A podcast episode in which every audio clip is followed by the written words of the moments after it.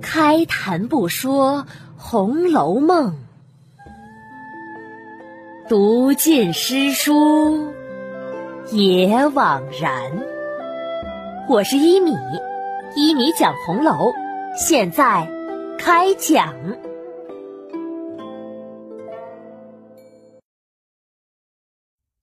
第三百二十七集《探花》。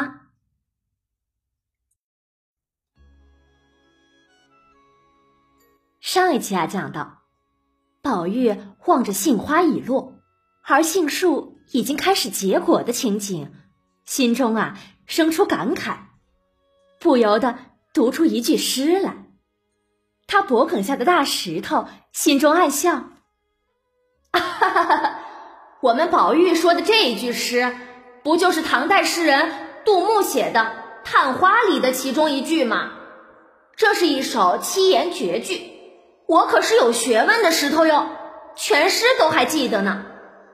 诗是这样写的：“自恨寻芳到已迟，往年未见未开时。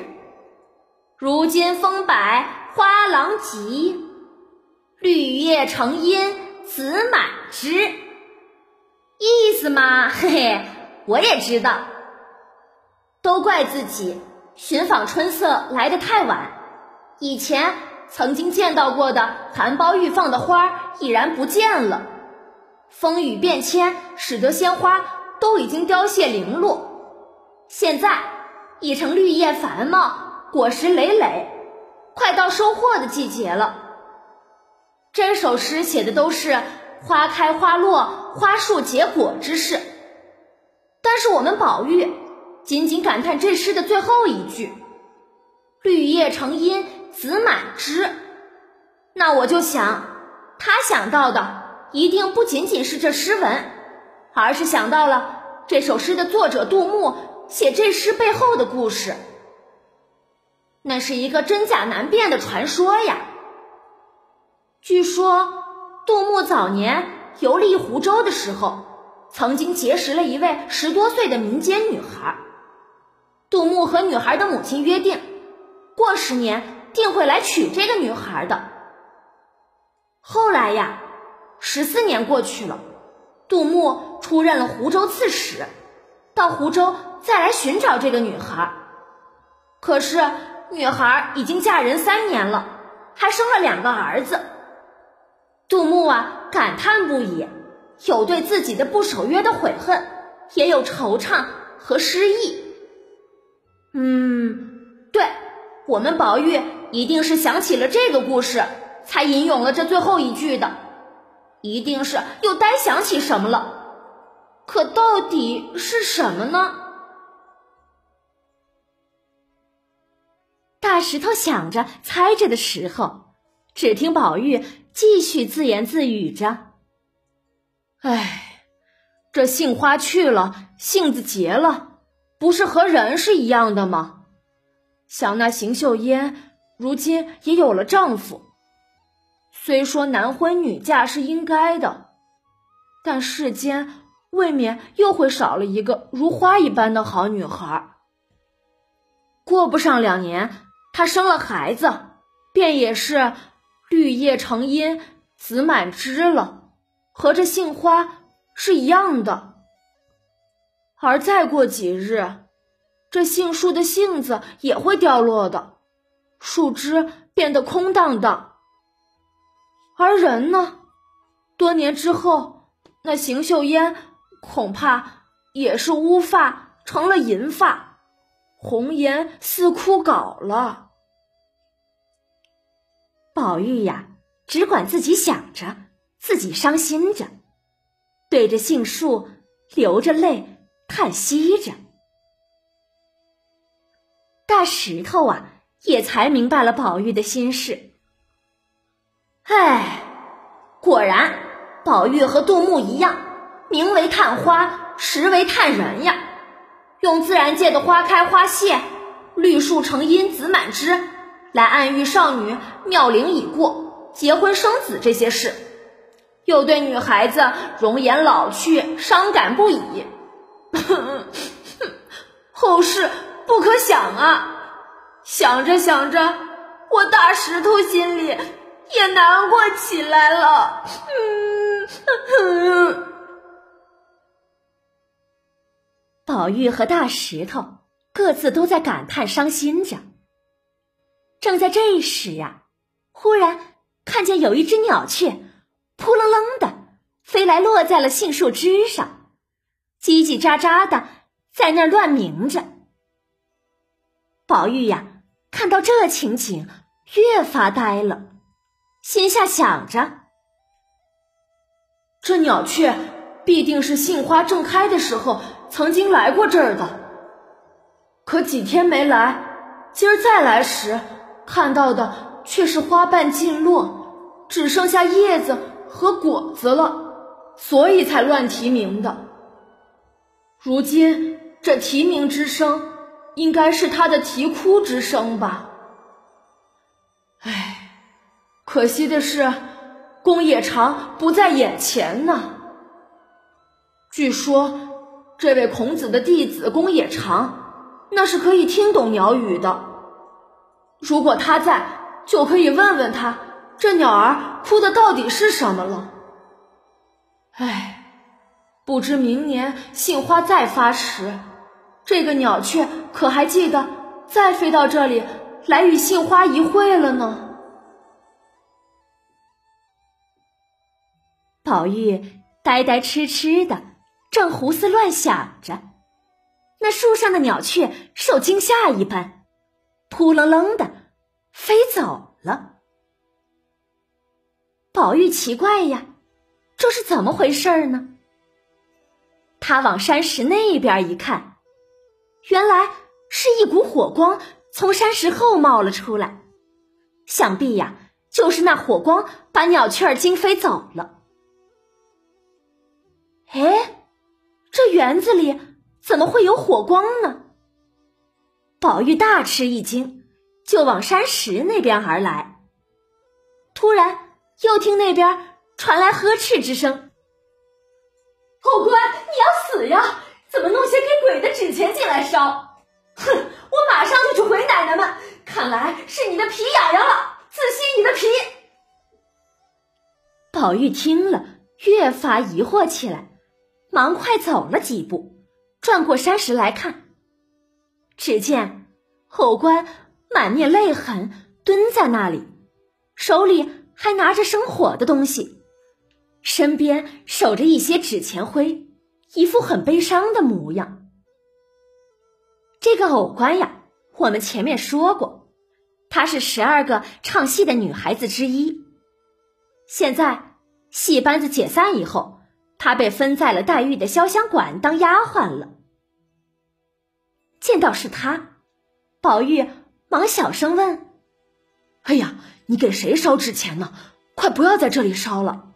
如果是要给你的父母兄弟烧。”你只管告诉我姓名，我安排小厮们打了包袱，写上名姓，去外头烧就是。偶官抬头见是宝玉，又低下头不作一声。宝玉呀，连问了好几句，他还是不说话。正在这时，忽然见一个婆子从远处恶狠狠的走来。上来拉着偶官，口内还嚷嚷着：“哼，我刚才已经回了奶奶们了，奶奶们气得不得了。走，跟我去见奶奶们。”偶官呐，终究还是个孩子，听着这话，怕被责罚没了脸面，因此便不肯去。婆子拉拽着他：“我早说你们别高兴的过了头。”如今在这里可不像在外头，你以为还能随心乱闹呢？呵呵，这可是内宅，是讲规矩、讲方寸的地方。说着，又指指宝玉，连我们的爷还守规矩呢，你又是什么阿猫阿狗的东西，竟敢跑来这里胡闹？现在怕了吧？可那也不行，快跟我走去见奶奶们。偶官死死的不动。两个人犹如拔河一般在这拉扯着。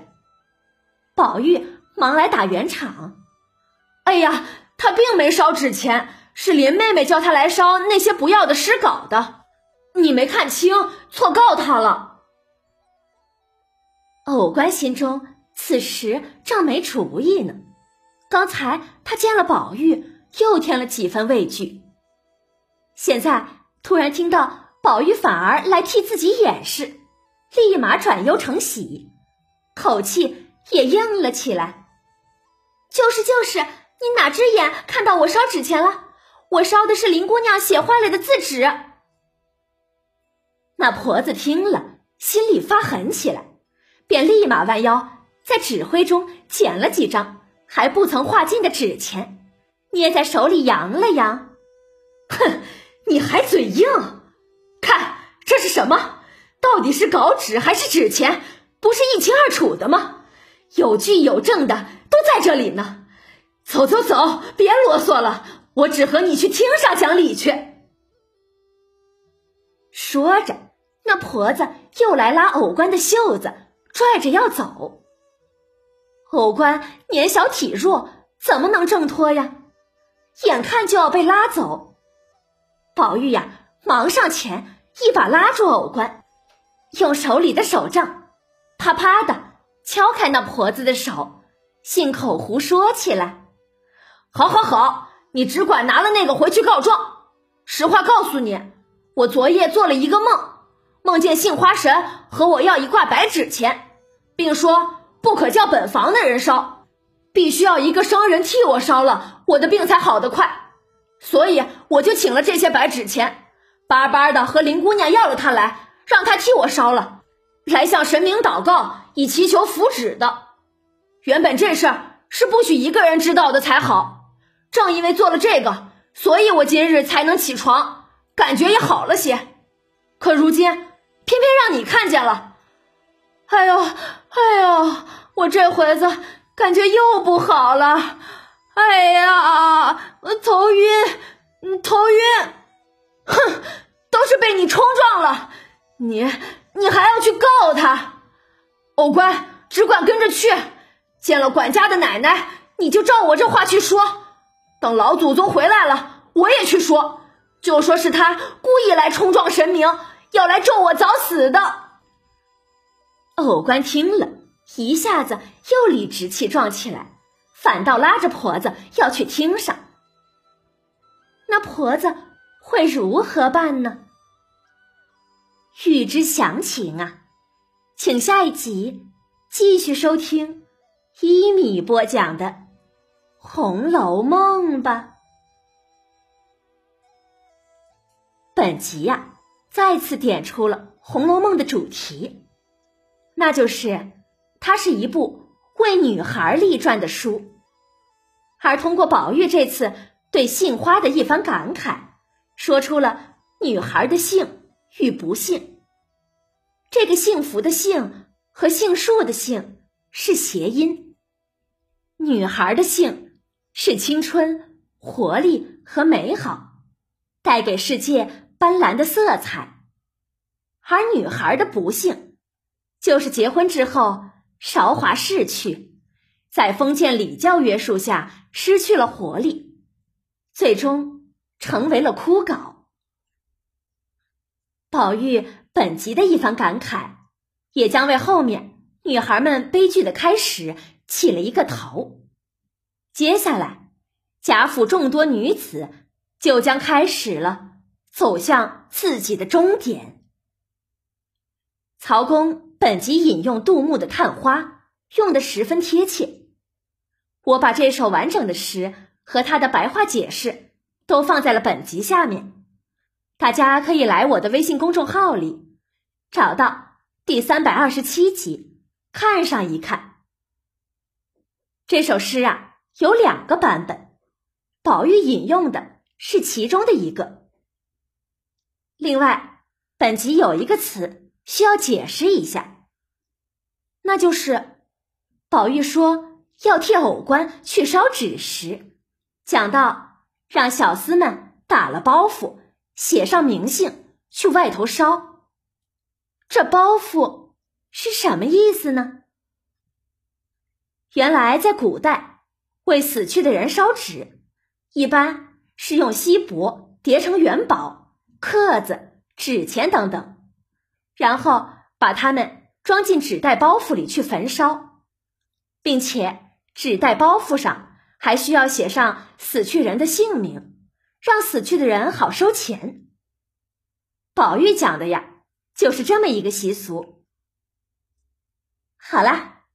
今天的内容就讲到这里了，免费播讲，欢迎转发，持续更新中哦。晚安了，朋友们，再见。